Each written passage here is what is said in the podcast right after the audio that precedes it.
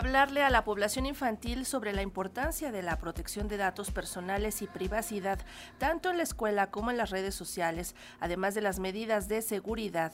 Es de suma importancia. Por ello, el Instituto Nacional de Transparencia, Acceso a la Información y Protección de Datos Personales, el INAI, y el Instituto de Transparencia, Acceso a la Información Pública Gubernamental y Protección de Datos Personales del Estado de Hidalgo invitan a niñas y niños mexicanos de 10 a 12 años a participar en la convocatoria del concurso para ser comisionada y comisionado infantil 2023. Y ahora vamos a conocer los detalles con Josefina Román Vergara, comisionada del INAI. ¿Cómo está? Muy buenos días, comisionada. Hola Sandra, muy buenos días. Gracias, gracias por permitirme hablarles a los niños y niñas de este país que pueden concursar. Así es, comisionada. A veces pensamos que nosotros son los, los que tenemos que enseñarles a ellos sobre estos temas, pero en realidad son ellos el mayor público que está inmerso en estas redes sociales, en el mundo digital, y son a veces más expertos que uno. Y bueno, este concurso se trata de oír la voz de ellos, de saber qué piensan ellos y de cómo advierten ellos a sus propios compañeros, a sus amigos, a sus hermanos sobre los riesgos que hay en la red, en la red, en el mundo digital. ¿De qué se trata esto, comisionada? Gracias, exactamente. Niños y niñas entre 10 y 12 años platicando y explicando a niños y niñas de su edad que deben proteger sus datos personales, que hay muchos riesgos en las redes sociales, en los videojuegos, que hay que saber compartir en redes sociales de manera responsable. Entonces, bueno, les invitamos, la convocatoria está abierta todo lo que tienen que hacer es un video de no más de tres minutos. Puede ser un minuto, dos, dos y medio, no más de tres minutos, minutos en donde platiquen y expliquen ellos por qué deben proteger sus datos personales.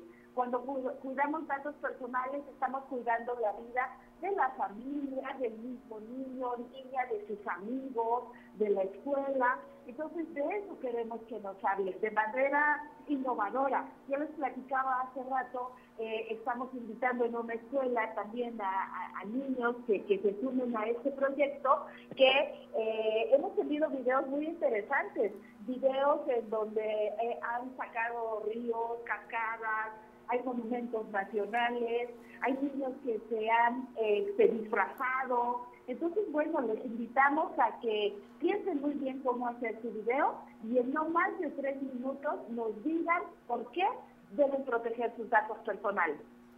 Y bueno, el tema en general es ese, cómo proteger nuestros datos personales, pero también hay algunos temas muy específicos que ustedes proponen solamente como una propuesta eh, para que los retomen o ellos pueden tomar otros temas, pero por ejemplo existe el doxing, que es esta publicación de datos personales que a mí me pasó. Algún festival de cine se le ocurrió publicar la lista de todos los reporteros que estábamos cubriendo el festival con nuestros teléfonos, nuestros domicilios. Eso es doxing, eso no se debe de hacer. El que es el ciberacoso eh, eh, a infantes por parte de adultos que incluso se llegan a disfrazar o se, o se ocultan atrás de una pantalla, pues eh, haciéndose pasar como también otros infantes cuando son en realidad adultos. El sharenting, que es, híjoles, pero súper, súper este, cotidiano, los papás compartiendo las fotos de sus bebés, comiendo, bañándolos, y estos bebés un día van a crecer y no les va a gustar tener todas esas fotos en la red porque además ahí se quedan para toda la O sea que hay muchísimos temas que abordar, comisionada. Sí, por supuesto. Mira, Internet, la verdad es que más con esta pandemia nos enseñó a vivir diferente, nos ayudó a estudiar y a dar clases en línea, pero también en la misma medida nos ha dado a, conocer grandes riesgos. Hoy eh, le decimos a los niños, oye, no hables con los extraños, pero no vigilamos qué están haciendo en las redes sociales. Entonces, eso es lo que queremos. De este país entiendan que Internet eh, implica un riesgo que tienen que cuidar en la virtualidad sus datos personales. Porque tú dijiste algo muy importante, Sandra. Todo lo que se sube en Internet nunca se borra. Internet no olvida. Subiste una mala foto, subiste un mal comentario, ofendiste a alguien, nunca se va a borrar de Internet esa información. Entonces, eso es lo que queremos, que los niños piensen y se den cuenta que es importante cuidar sus datos personales. Y otra de las eh, cosas que nos gustan de este concurso es que se conmina a los niños participantes de que también compartan pues algunos tips eh, sobre cómo proteger los datos, pero no solo entre ellos, sino también otra de las poblaciones que está en riesgo y que luego no sabe nada de este asunto son nuestros adultos mayores. Compartir esta información con sus abuelitos. Efectivamente, uno de los sectores vulnerables en esta materia son, por un lado, niños, niñas y adolescentes, pero por otro lado, muy bien lo dicen nuestros adultos mayores. Los niños nacieron con una computadora y el teléfono, efectivamente, ellos saben más que nosotros muchas veces. Pero adultos mayores de repente les roban este, por el teléfono porque desconocen esta parte de la virtualidad que también hay que proteger. Entonces, me parece muy importante el tema que has mencionado de adultos mayores. Comisionada, ¿cómo va a ser este concurso? ¿En qué etapas eh, está fundado? ¿Cómo comienza? ¿Quiénes pueden participar?